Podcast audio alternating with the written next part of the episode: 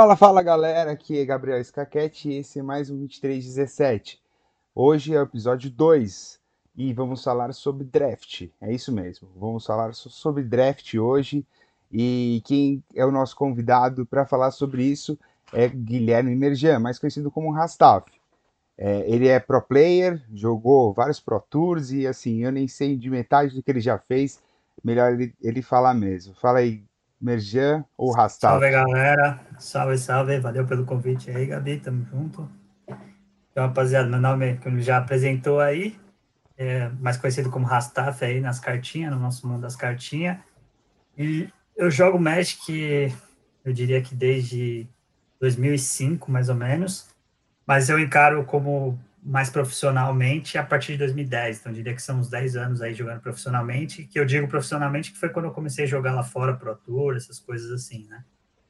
E seguimos aí na atividade e viemos aqui bater um papo aí sobre draft aí com o Gabi aí, tentar dar umas dicas básicas aí para vocês e vamos aí, vamos ver se consegue resolver esse mito. É isso aí, obrigado pela, por aceitar, né? É, Rastaf, a gente joga já junto há muito tempo, a gente se conhece há muito tempo, né? E é um prazer enorme conseguir te trazer aqui. Muito obrigado de novo pelo, por aceitar o convite. E para quem não sabe, galera, trazendo uma pessoa que já foi campeã no GP São Paulo, Grand Prix São Paulo, que é, é um dos torneios do circuito profissional de Magic, e jogando Limited. Ele jogou lá nesse GP, no GP de trios em São Paulo. Que ano foi? Foi em 2014, mano. 2014, então nada mais, nada menos que um campeão de Limited aqui falando com nós para ensinar a gente é, jogar draft, né? porque muitas vezes é, quando comecei a jogar draft e ainda muito eu percebo isso com os novos jogadores, tem um pouco de medo de começar um draft. Eu vou sentar na mesa e meu, é um monte de carta que eu tenho que ficar pegando. Eu abro um pacotinho de por vez e eu tenho que escolher uma carta só por vez e aí, como é que eu monto uma estratégia? Às vezes eu não consigo construir meu baralho e assim, enfim, são muitas coisas, muitas perguntas que o pessoal tem. Sim. Então, eu queria trazer você aqui para explicar para a gente é, como que faz um draft e por onde a gente começa. Sim, e só complementando o que você falou, é ter todas essas decisões em um curtíssimo tempo, assim, que se você pelo menos não conhecer todas as cartas, você pegar para ler, vai dar problema. Isso aí é problema. Mas eu acho que é, sei lá, acho que a dica número um, assim, é muito. O draft realmente é um dos formatos mais difíceis, por vários motivos.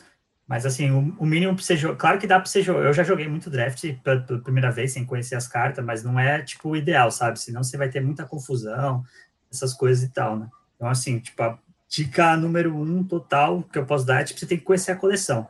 Se possível, jogue algum pouco de deck selado, que é um pouco mais intuitivo na hora de montar o deck, é aquilo que você abriu e pronto, porque aí você já vai conhecendo as interações e tal. E se você tiver esse tempo, né? Às vezes o cara vai encarar de primeira vez, aí já fica, já fica mais complicado, né? Esse acho que é o, o primeiro básico, assim, que tem que fazer, é meio que estudar a coleção. E... Hum, você quer perguntar mais alguma coisa?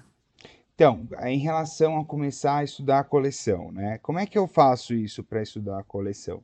Porque, ok, eu posso dar uma olhada na coleção, isso, cada coleção são 200, é, 250 cartas em média, né? É muita carta para decorar de uma vez, né? Lógico que com o tempo você acaba decorando essas cartas e vai entendendo elas, mas no primeiro momento é muita carta. O que, que você daria de dica para a pessoa que vai olhar a primeira vez? O que, que ela tem que olhar é, de cara? O que, que ela tem que se preocupar com as cartas dessa coleção? Olha, eu acho que assim, de cara o que você tem que se preocupar na da coleção geralmente são as removal spells, né? As mágicas de remoções, seja uma para uma, uma que destrua um bicho, ou seja, uma que consiga destruir vários, você tem que dar uma olhada nisso, que é o que é uma coisa que você quer ter e você também quer estar preparado se você for tomar, sabe? Esse é um primeiro momento. Mas assim, é basicamente você olhar o spoiler, Outra coisa que faz também, você consegue ver artigo de jogadores de jogadores profissionais assim também, que já te dá uma. Tipo, às vezes o cara faz avaliação de carta por carta, falando, ó, essa é a nota tal. Tudo isso já dá uma ajuda, assim, né?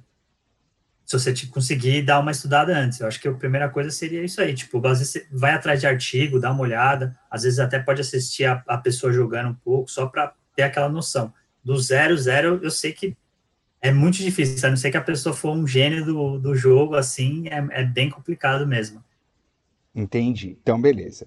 Então, a primeira dica é pega a coleção, dá uma olhada no que você vai jogar, então vê as cartas por cima, olha é, as remoções, né? E você acha que vale também olhar as cartas douradas da edição? Elas dão algum tipo de sinal? Cara, é, é sempre importante, assim, isso aí, mas aí já era falando mais de deck selado, né? Tipo, para essas coisas. Porque aí você abre, aí você já vê que tem a carta dourada, você de repente constrói o deck em cima dela, fala, eu vou para vou pro preto e vermelho porque eu tenho uma dourada, uma preta e vermelha boa. Agora no draft já é um pouco mais difícil, né? Porque você não pode, por exemplo, abrir o pacotinho e você já vê uma carta dourada, por mais que ela seja boa, elas são duas cores, sabe?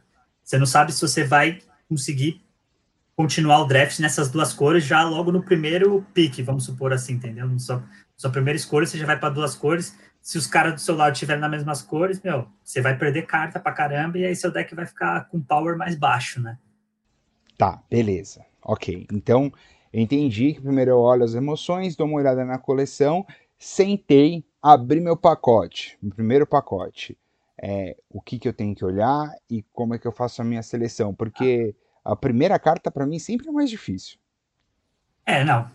Primeiro que você vai olhar, você já vai que nem qualquer booster de Magic na sua vida é olhar rara, né? Você já vai abrir o booster, já passa para trás, já vê a rara, aí você já começa. Geralmente, se você tiver visto o spoiler antes, você vai saber se o power level da carta, mas dependendo do power que ela tiver, você já pega na. A maioria das, das vezes o pessoal fala que tem, tem, tem muita estratégia, tem essas coisas, mas não, a maioria das vezes o sonho de qualquer jogador profissional, ou quem tá jogando bem assim, é abrir uma rara boa e já começar o, o draft já com essa rara boa, sabe? É basicamente que essa é sempre dar uma olhada na rara. Claro que, tipo, por exemplo, pro, pro formato draft, tem várias vezes que tem comuns muito boas, tem comuns muito boas. Geralmente essas cartas são as remoções até, tipo, às vezes abre uma remoção preta lá, até comunzinha, mas ela é super importante nesse formato, sabe? Que não é que nem um construído que o cara vai ter quatro de cada carta e por aí vai. Tá, entendi. Então o importante é eu olhar esse primeiro booster, então provavelmente eu vou pegar a bomba, né? Que é essa rara aí Isso. que a gente sempre gostaria de, de abrir, né? Depois, se não tiver essa rara, essa, essa carta fortíssima, eu vou procurar uma remoção. Que... É, você pode, você procura uma remoção. Às vezes existem bombas também, dependendo de determinado draft, que não são necessariamente a rara. Pode ser, como eu falei, sei lá, alguma alguma incomum que faça algum efeito, tipo, por exemplo, nessa, nessa coleção agora de Corea, tem o Zenith Flare, que é o que dá um de dano para cada carta Cycling no seu cemitério. Sabe, isso aí, tipo, você consegue montar um deck sinérgico fantástico. Às vezes ela, ela tem mais valor até do que uma rara bomba, por exemplo, do que um. Tipo, deixa eu dar um exemplo. Tem um, tem um gorila lá que ele é 6 mana, 7, 6, entra em jogo e dá fight com uma criatura, sabe? Às vezes um Zenith Flare tem mais valor que por causa disso, mas isso assim é na primeira vez, segunda, terceira vez, você não vai pegar assim de cara. Isso aí é com bastante prática mesmo. Mas se você já ficar entre as duas, você já está num caminho bom, sabe? Se você escolher alguma das duas, então você já está no caminho bom. Saber o que, que é bom, o que, que, é, o que, que é bom, o que, que é médio, o que, que é fraco no, no draft, entendeu? Isso aí ajuda bastante a decidir. Tá. Eu abri uma bomba, só que ela tem três cores. Eu pego ela de cara? Aí você tá ferrado. Três cores? Não, não tem, não tem como. A não ser que, sei lá, fosse. Se você falasse alguma carta dourada, eu acho que não, é, é, é praticamente impossível. A não ser que se a gente estiver falando de uma coleção que, por exemplo, tem fixer, vários fixers, por exemplo, você tem vários amuletos que buscam terreno, você sabe que você pode splashar tranquilo, ou se essa carta três cores for verde, tem mais chance, porque o verde geralmente sempre tem como você buscar terreno, essas coisas assim, aí pode até ser. Mas eu prefiro evitar para depois você não cair em problema ou de repente dispersar o seu primeiro pique, que geralmente é mais valioso. Né? Entendi. Tá bom. Então eu peguei meu primeiro pique com a intenção de que eu prefiro ver bombas. Essa bomba de preferência não deve ser várias cores para eu ter uma abertura uhum. maior para os próximos Exato. piques. E se não tiver uma bomba, que de preferência seja uma remoção. E aí depois, se não tiver nada disso, o que, que eu faço? Eu diria que remoção está na frente de boas criaturas. Então, aí depois ele, a gente vai para criatura.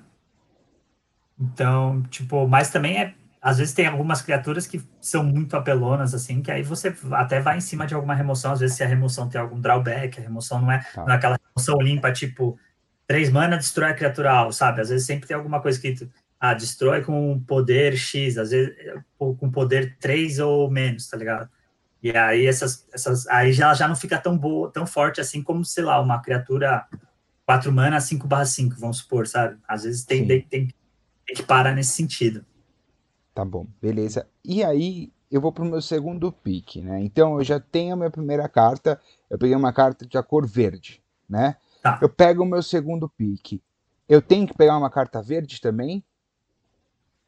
Olha, por exemplo, o que eu faço? Eu vou falar exatamente o que eu faço. Eu abri, eu abri o booster, é, eu vou olhar, vou olhar a bomba, vou olhar qual que seria a segunda carta que eu pegaria nesse booster sem a bomba, que provavelmente vai ser a carta que o cara da minha esquerda vai estar. Tá. Então, você já, já geralmente você quer evitar pegar essa carta que o cara vai pegar no seu lado, sabe? Você quer, você quer evitar de pegar a mesma cor que você passou pro lado dele. E, e isso, o cara que tá do seu lado, ele vai pensar isso também. Então, na hora que ele, na hora que ele, tipo, ele passar o booster, você vai ver. A, a, primeira, a primeira intuição é você ir atrás da mesma cor que você pegou no primeiro, para você continuar.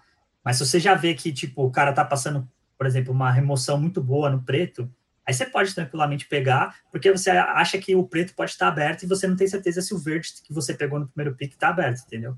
Então é, é mais, você consegue avaliar um pouco o que passou. Apesar que é uma avaliação bem, bem chula, porque, tipo, às vezes o cara, o cara pegou a rara porque é bomba, o cara não tá decidido em nada, tá ligado? Tipo, uhum. às vezes, ou às vezes até o, tem uns boosters que vem foil, aqui é no, no, Arena não acontece isso, então não sei se. Mas às vezes quando o booster tem foil, o cara pegou, pegou uma rara e passou para você, você nem sabe, sabe? Então, mas é, indo por essa base, eu acho que é bom. Tá.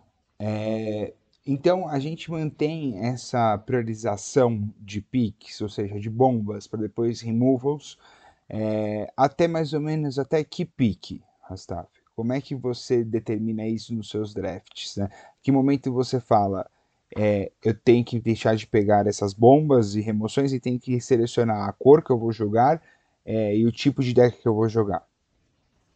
Não, a cor, a cor eu diria que até o, até o final do, do primeiro booster você já, você já vai estar tá meio que locado assim né, em, em duas cores, ou de repente até em uma, que você tiver aberto para escolher outra, pode ser. Agora, sobre criatura e bomba, você vai pegar até, se estiver passando aí, você vai pegando, filho, que aí você vai ficar com o deck power demais. Mas eu, eu acho que o, a questão da cor é, é até o final do primeiro, do primeiro booster, e o que passa, né, porque parece que é, é até fácil assim, mas tem muita carta que, tipo, não funciona direito no formato do draft e tal, essas coisas assim. Então, tipo, o que, o que passa mais acaba sendo isso, entendeu? Então, você, tipo, você começa a dar uns picks bons por até determinado momento e depois começa a passar muita carta mais ou menos que não vai servir para nada, sabe? O deck são 40 cartas e o, o que, sou, na verdade, geralmente é 23, né? Porque o resto é tudo terreno e você drafta 45, então várias vão pro... não vai ficar no, não vai ficar no deck, então sobra muita coisa. Rastaf, é, aí eu abri, por exemplo, no meu pack 1, essa carta, a bomba, fui pegando as cartas nesta cor durante o pack 1 inteiro e uh, cheguei e terminei meu pack 1 com a maioria de cartas verdes, vamos supor. A maioria das minhas ah. cartas são verdes e eu tenho cartas de outras cores também ali é, rodeando o meu verde. Né? Uhum. É, como é que eu faço para entender uh, qual cor que eu tenho que ir além do verde, que eu entendi que o verde tá bom para mim, que eu já quero jogar de verde, eu vou acabar pegando algumas cartas deles nos próximos packs, uh, mas ainda não sei qual é a minha segunda cor que eu quero jogar. Como é que eu consigo definir isso? Isso você diz final do primeiro booster, né? É, aí basicamente você vai, você vai abrir, você, você vai pensar pelo menos a maioria das cores das cartas que você passou para sua esquerda, no caso, né? Que pelo menos no draft. É, é, não, é assim, no, no online também é assim. Você passa esquerda, direita, esquerda, né? Você vai pensar a cor que você, a cor que você passou, por exemplo. Você passou muita carta preta, então você sabe que o pessoal do seu lado provavelmente vai estar de preto. Então, não seria muito bom você disputar com eles. Se você, a, se você, se você abrisse no outro booster umas cartas pretas, não seria muito bom você disputar com eles, sabe? Porque aí depois no terceiro você não vai receber essas cartas. Seria o mais interessante do draft é você sempre escapar das cores do, de quem está dos seus lados, porque isso aí favorece bastante. Eu já tive muito campeonato Pro Tour que eu joguei lá fora que, tipo, eu, eu tava draftando bem, tava conhecendo bem a coleção, mas por algum motivo o cara do meu lado acabou tipo, por, cartas por causa de cartas multicoloridas, a gente acabou entrando no mesmo conflito de, de cores, e aí na hora do draft os dois foram mal porque, tipo, acontece muito isso, entendeu? Então tem, tem esse probleminha. Mas eu acho que para o segundo booster você vai para a mesma lógica do primeiro, você vai atrás de bomba, até se você, tá, se você já está alocado em uma cor só, é, fica até mais fácil. Geralmente não tá, geralmente no primeiro booster é difícil você você tá em uma cor só. Aí você vai meio que de acordo com o que você com que você vê, né, no caso do booster. E tentando fugir do que você fugir do que você passou. Legal. Quando você tiver dúvida em relação a duas cartas que pegar em um booster, ah. né? por exemplo, é, é, o, que, quais, o que eu preciso saber das cartas que eu já peguei para que eu tire essa dúvida? Por exemplo, eu estou com dúvida de duas criaturas. Tá. É, o que, que, eu preciso olhar para elas e ver as cartas que eu já peguei para tomar a decisão entre quais eu vou pegar? Cara, isso vai em relação à sinergia, né? Tipo, você pensa nas cartas que você já tem, aí você fala, pô, essa aqui, essa individualmente é melhor, mas essa aqui na sinergia do meu deck eu posso fazer uns combinhos, posso fazer alguma coisa. Então, geralmente, a sinergia é mais importante do que o, o fator individual da carta, né? Eu acho que eu iria mais ou menos por, por esse lado, assim, olhando a sinergia do que você já tem. Tá, então a ideia é sempre fazer decks sinérgicos, né? O máximo no draft é você pegar cartas que façam é, coisas parecidas e muito provavelmente as cores vão meio que indicar isso, então uhum. é, quais a, qual é o estilo de jogo daquelas cartas naquele formato específico, por isso que tem que estudar um pouquinho as cartas antes de você entrar no draft, para você entender o que, que as cartas fazem, e nesse meio todo, então eu entendi, no primeiro pack eu pego minha bomba, eu vou atrás de removals e criaturas, no segundo eu tenho que entender uh, qual que é a linha que eu estou no draft, ou seja, tentar estar numa cor que meus oponentes dos meus lados não estejam. Como é que você consegue identificar isso? Como é, como é que você é, trabalha esse tipo de coisa? É, é de acordo, assim, no, no Arena é até, é até mais fácil, porque você fica olhando seus picks ali, né? Agora, quando você joga no físico e tal, você não olha os picks e tal, é um pouquinho mais difícil. Mas você analisa isso de acordo com o que você está passando de cartas boas para sua esquerda, do que você tem recebido de bom. Porque você começa a receber, por exemplo, você está no segundo boost, você começa a receber um monte de carta azul e cartas azuis boas, você sabe que o pessoal não está nesse, nesse lado, não está no azul. Então vai, vai, dar, vai dar certo o seu deck. Eu acho que é basicamente isso. É você ficar sempre. Não é. É, tipo, é, é mais difícil porque tem essa estratégia envolvida, mas assim, isso é questão de prática, sabe? Você vai jogando algumas vezes, vai vendo como a sinergia. Às vezes você até toma um pau para uns caras que você aprende pra caramba apanhando, sabe? Tipo, você tomou um pau, viu o deck do cara e fala, pô, quero tentar montar um draft assim. E aí você vai lá. Não é muito indicado você forçar um arquétipo, um draft, alguma coisa assim. Mas, tipo, às vezes dá super certo. Tipo, que nem nessa coleção aqui de Cora, você vai lá, força o, o vermelho e branco reciclar, dá super certo se, se vem as cartas para você ou um preto e branco humano, sabe? São decks simples, sinérgicos e muito, muito fortes. Entendi. Quando você fala forçar, é, sentar na mesa, já falando, eu quero draftar é. esse deck ou eu quero draftar aquele deck. Isso é Sim. aconselhável ou não? Assim, para a primeira experiência, eu acho que pode ser. Porque, por exemplo, se você não tem muito. Se você não conhece muito da coleção, você não sabe a sinergia, e alguém já teve casos assim que, tipo, sei lá, amigo meu ia jogar algum draft, alguma coisa, eu falava, ah, tenta fazer tal coisa. Pode ficar, pode ficar muito ruim, mas, tipo, eu acho que ele, ele não vai ficar pior do que se você tentasse fazer um draft, tipo, querendo conhecer as coisas na hora e tal, alguma coisa assim, entendeu? Eu acho que não ficaria muito. E se você jogar ainda no, no modo do Arena, que não é, não é contra os bots, aí esse aí tem mais chance de dar certo ainda, sabe? Esse tipo de draft, assim, que você força o arquétipo. Porque não Sim. é mesmo algoritmo, essas coisas, né? Esse modo do Arena chama Quick Draft ou Draft Rápido. É, Ele não é. tem tempo, inclusive, para você fazer os piques. Inclusive, recomendo, se for a sua primeira vez. Ah, com certeza. É, fazendo um draft, entre no Arena. É, é de graça lá, basicamente. Você consegue jogar draft de graça. Você só faz as missões diárias de lá, você junta dinheiro do jogo e consegue jogar. E, e lá você não tem tempo para fazer seus piques, então você pode gastar bastante tempo olhando para as cartas Sim, e fazendo cada pique com mais calma, né? para você não ficar assustado, ficar numa pressão de uma mesa que você está jogando com outras pessoas e você tem um tempo limitado para fazer o pique, que é o ambiente que você está acostumado a jogar, né, Rasta? Sim, com certeza. E outra coisa, então beleza. É, até onde eu tenho draft para mudar de cor? Então, por exemplo, é que você falou, eu quero é, que meus oponentes é, não estejam nas mesmas cores que eu. Eu estou percebendo isso pelas cartas que eu vejo no pacote. Putz, eu vejo mais azul no pacote, então muito provavelmente eu deveria estar no azul ou eu deveria estar no verde, vendo as cartas lá. Uh, mas chegou no terceiro pacote, eu abri uma rara bombástica do vermelho. Eu pego ela. No terceiro pacote? Cara, no terceiro booster é um pouco mais complicado, mas assim, se a gente. Vamos, vamos dar um exemplo de carta vermelha boa, que seria bom. Tipo um. É, tipo um Benefire, alguma coisa assim, uma mana vermelha e X e dá X de dano, sabe? Essas são cartas que são splasháveis tranquilamente, dependendo da sua cor, então dá. Agora, se for alguma coisa tipo que custa duas ou três vermelhas assim, já fica, fica um pouco complicado, se você já estava locado em duas cores, em duas cores diferentes do vermelho. A não ser que, tipo, alguma dessas cores você acha que não.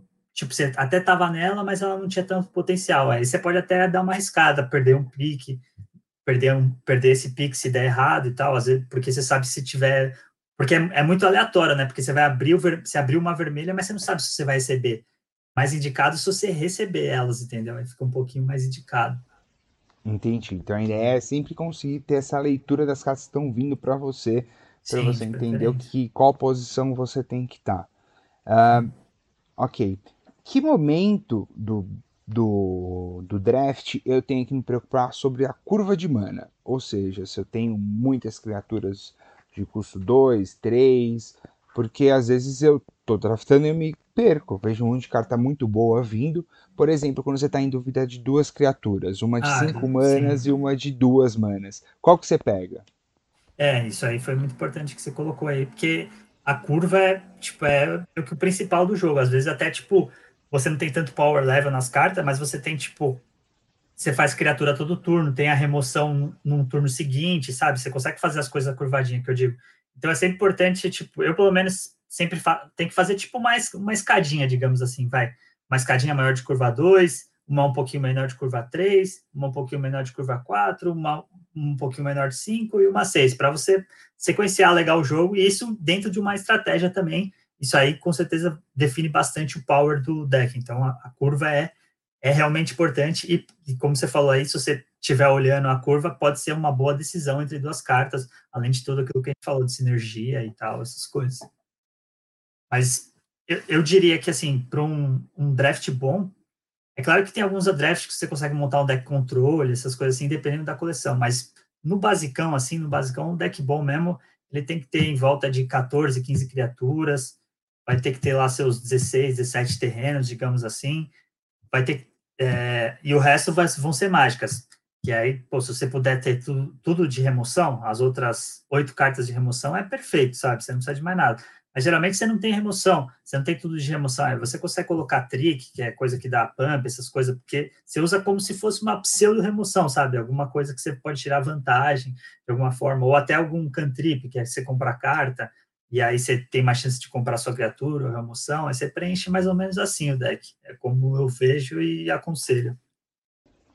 Show, muito legal. Vai bem ao encontro da teoria que a gente conversou com o Menor na semana passada, né, no episódio 1 do, do podcast.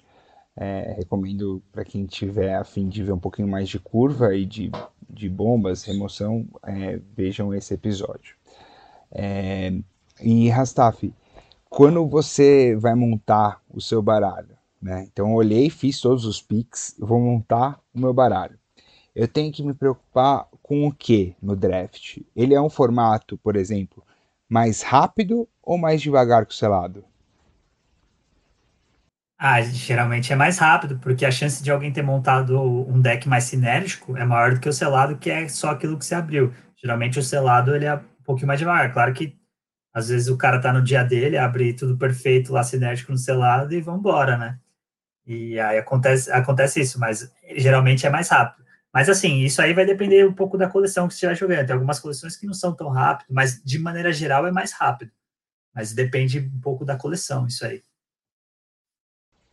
Legal.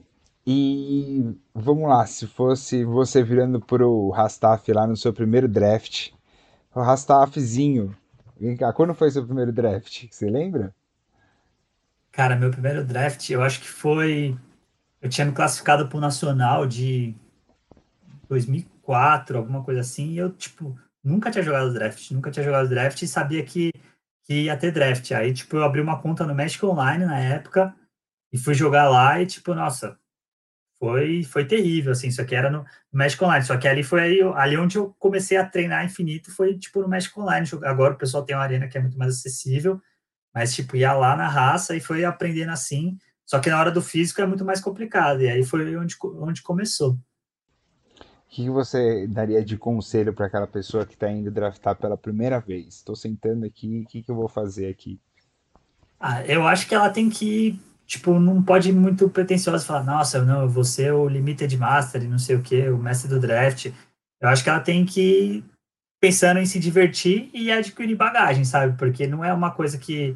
Claro que tem vários casos isolados, assim, que o cara, sei lá, é gênio, mas eu falo de uma forma geral, assim, de uma forma geral, no começo você vai levar, vai levar pancada e tal, a não ser que você faça um bom estudo, como eu falei, atrás de artigo, é, canal no YouTube, ver streamer, tipo, fosse informar bem, que aí já dá um, já dá um jeito, mas é adquirir bagagem, conhecimento, porque é questão de treino, sabe? Quanto mais você jogar, mais você vai pegar experiência e, tipo, é um formato divertido pra caralho, porque, meu, tem infinitas variáveis, é, é muito mais variância, por exemplo, do que o construído, que você já sabe mais ou menos como que o deck do cara vai estar, tá, apesar que o, você vai, quando você tem uma certa experiência, você conhece todas as cartas, mas tem uma variância que você não sabe quantas de cada carta ele vai ter e por aí vai, né? Qual vai ter.